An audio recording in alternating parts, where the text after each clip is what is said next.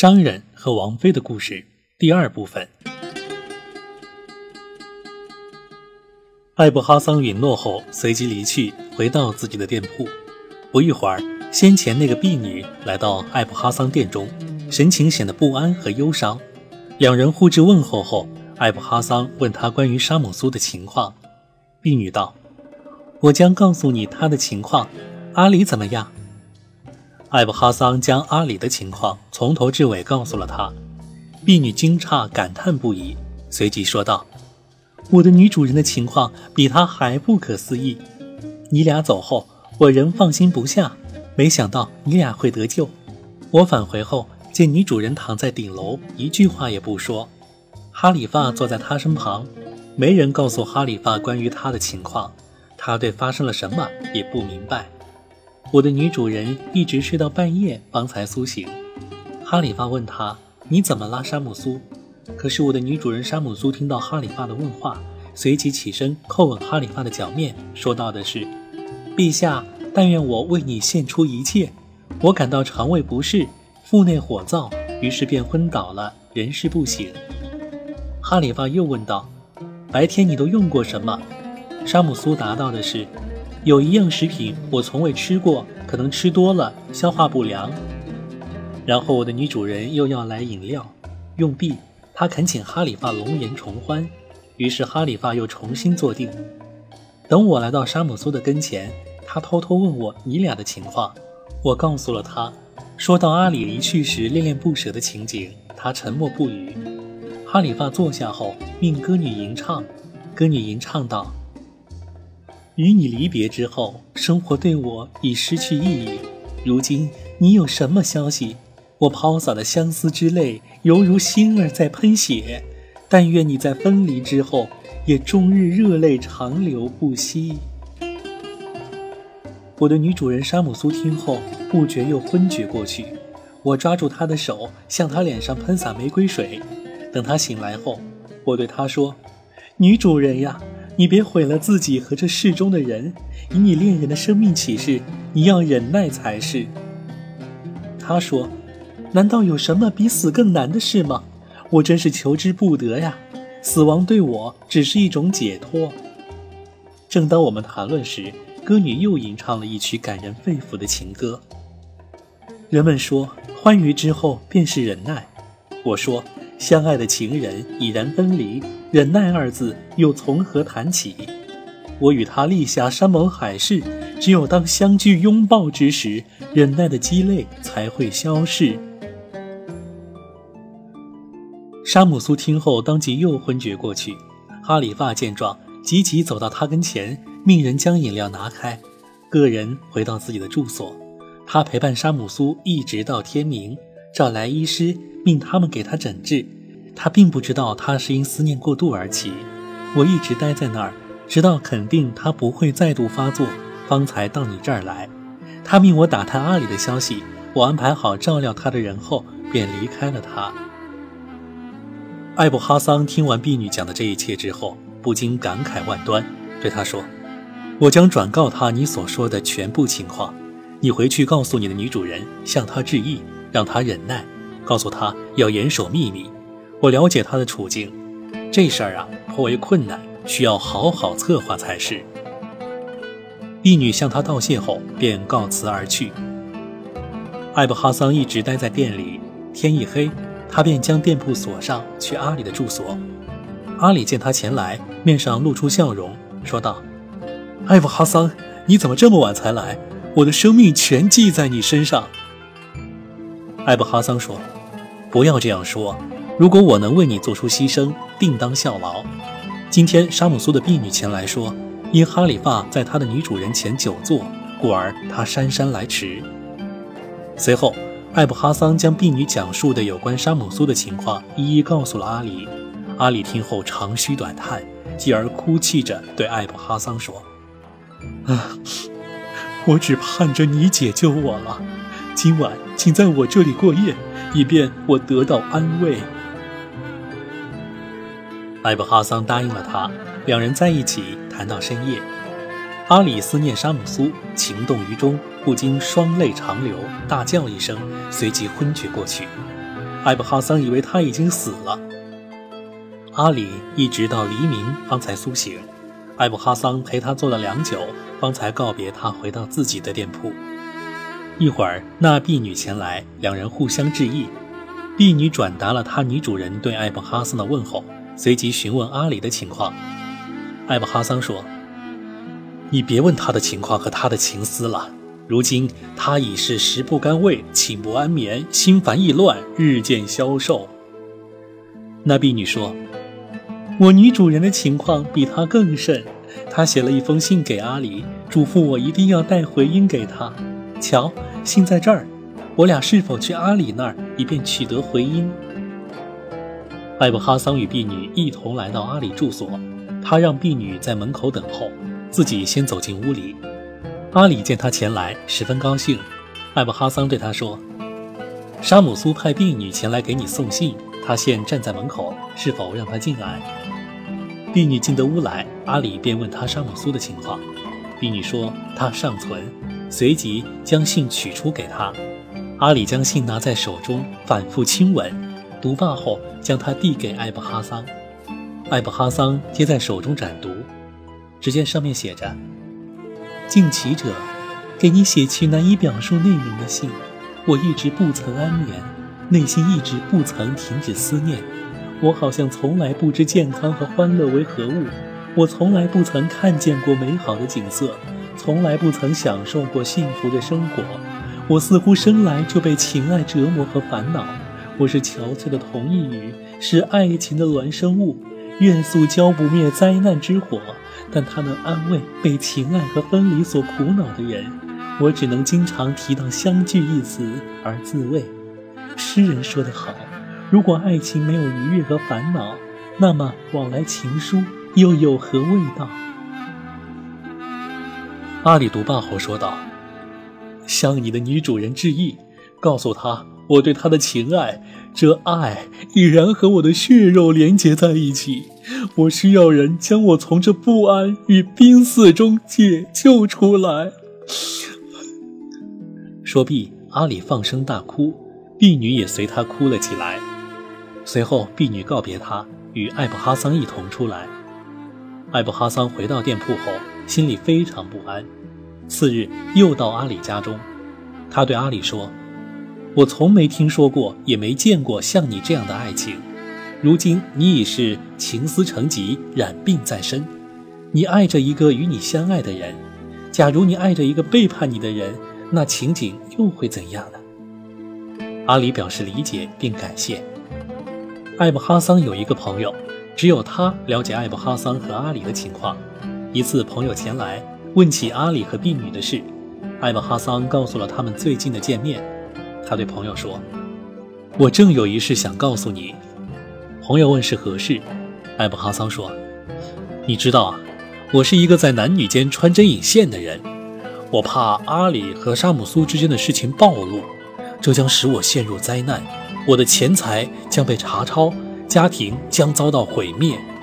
我已拿定主意，带上我的钱，打点好行李，到巴士拉城去居住，在那里观察他俩的情况，而没有一个人知道我。他俩已堕入爱河之中，互有消息来往。送信人是一个婢女，她现仍保守着秘密。我怕她一旦厌烦，不慎将消息捅了出去，他俩的事情暴露。从而导致我有口难辩，遭受祸殃。朋友说：“你确实告诉我一件重大的事情，智者和有经验的人都应设法避免。安拉将保佑你免于陷入你所担忧的事。你的主意是对的。”艾布哈桑于是告别朋友回家，打点行装，准备启程。三天后，他便去了巴士拉。当朋友来找他时，已经人去屋空。邻居告诉他，三天前艾布哈桑前往巴士拉处理商务，收取欠债。这朋友一时不知如何是好，他想起了阿里，便前去拜会他。他让童仆通报后，进到屋里，见阿里靠在枕上，双方互致问候。阿里对他的到来表示欢迎。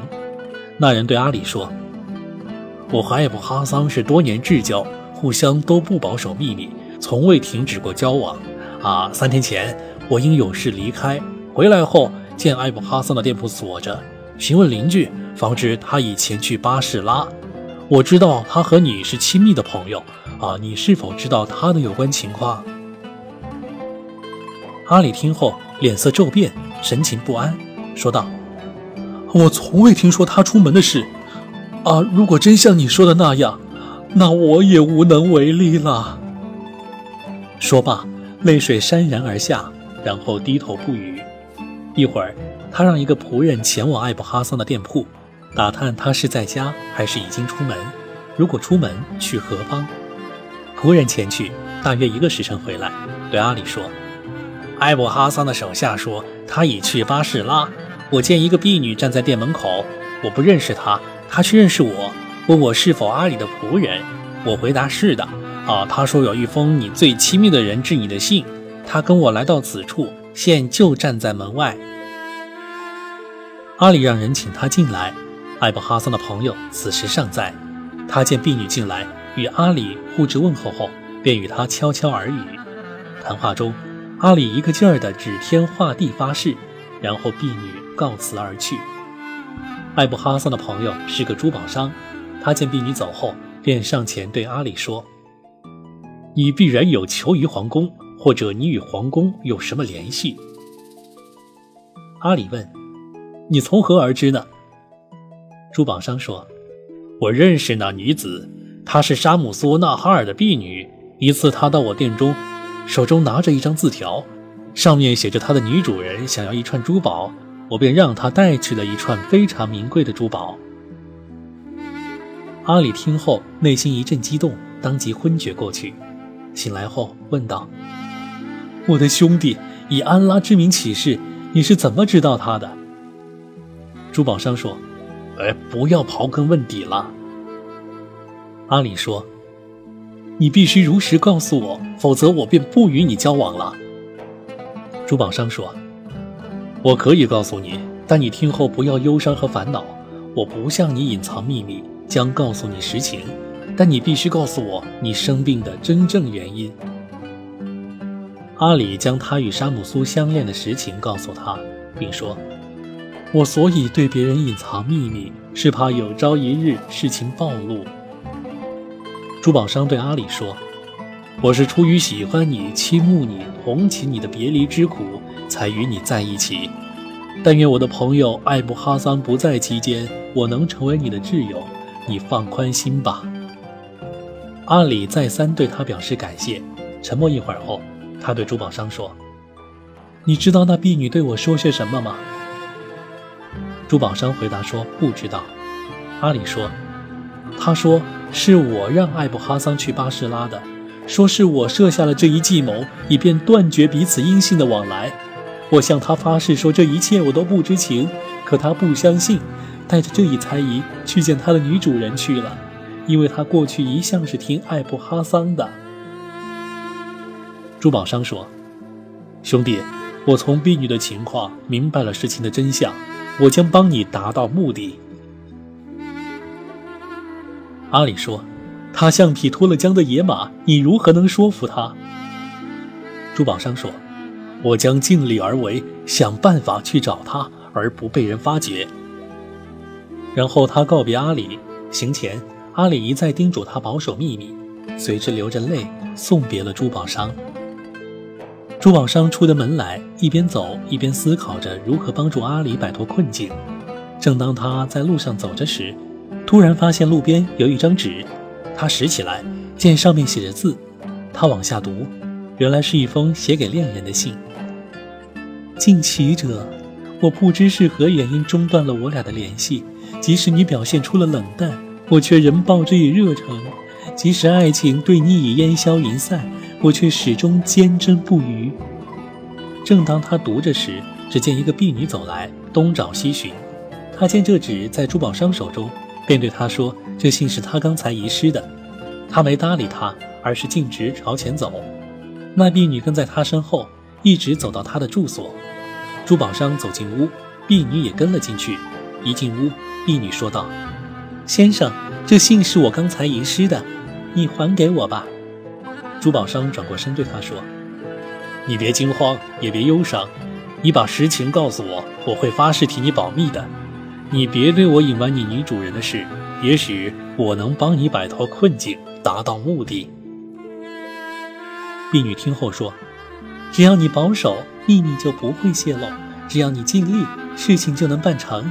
我现在信任你，我将告诉你实情，然后你把信还给我。”说毕，便将他女主人的事全部告诉了他，并说：“你现在已成了我的话的见证人。”珠宝商说：“你是诚实的，我对此事的始末亦耳有所闻。”随后即将阿里对他说的话全数讲给他听。婢女听后转忧为喜，两人商定，由婢女将信带给阿里，然后由他把他和阿里见面的情况带回给珠宝商。珠宝商将信交还给他，他接过信后将它封好，说：“我的女主人将信交给我的时候是封好的。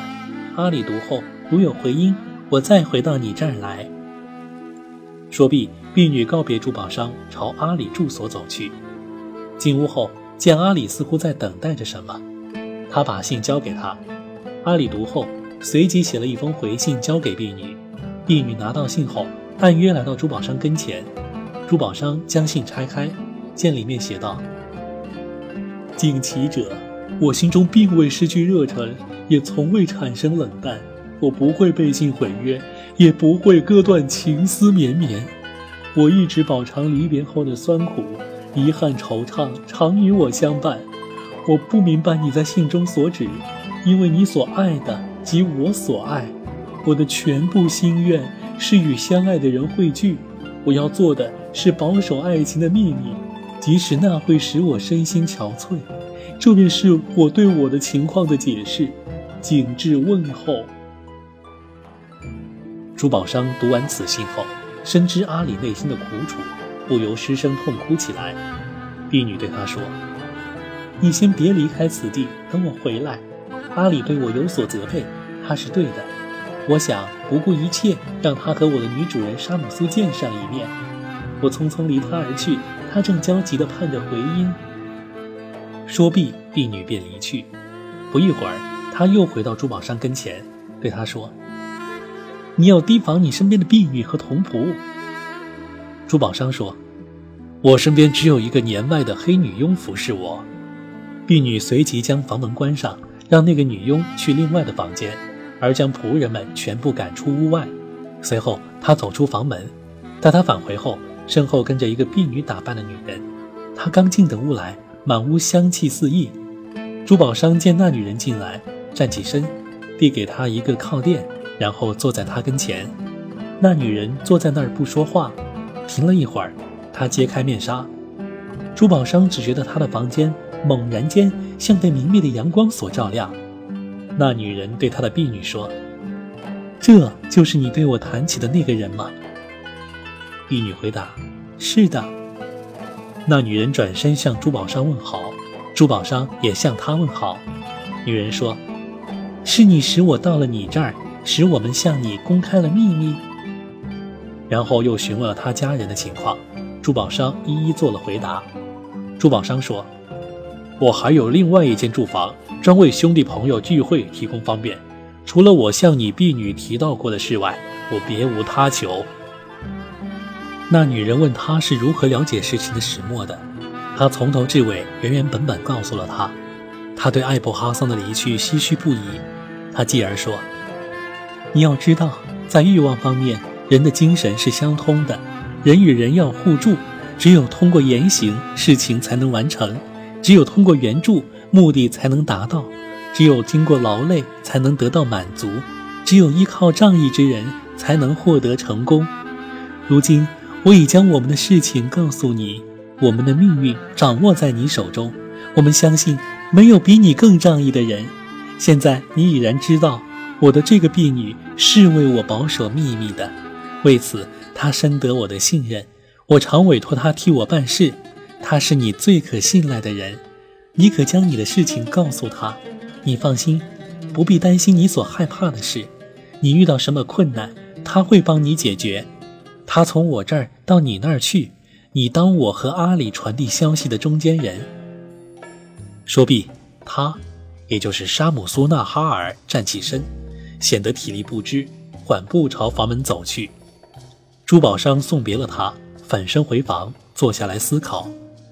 他已然为沙姆苏超群的美貌所倾倒，为他优雅的谈吐所折服，并发现了他身上众多的美德。他定下心来，用罢饭，换了衣服，便朝阿里的住所走去。他见阿里躺在床上，阿里见珠宝商前来，说道：“你来的太晚了，你使我愁上加愁，更添愁。”说毕，他支开所有仆人，另关上房门，说：“自你走后，我一直未曾合眼。昨天那婢女前来，带给我一封沙姆苏的信。”阿里叙述了他和婢女间发生的一切，说：“我对我的事感到犹疑，也逐渐失去耐性。艾布哈桑是我最亲近的人，他了解那婢女。”珠宝商听了阿里的话后，笑了起来。阿里问他：“你为何发笑？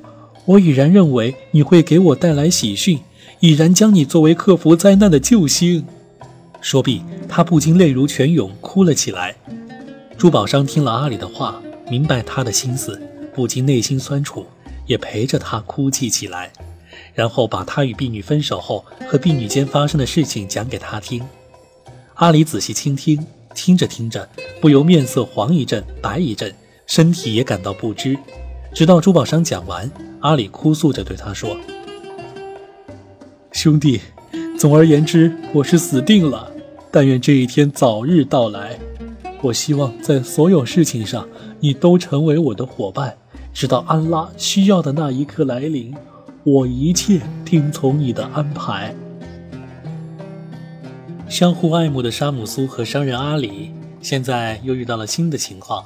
他们所信赖的人艾布哈桑，也就是上一个故事的主角，因为害怕受到灾难和责备，先逃到巴士拉去了。好在还有一个热心的珠宝商能够做他们感情的中间人。那后面的故事又会怎么发展呢？欢迎收听下一回商人和王妃的故事第三部分。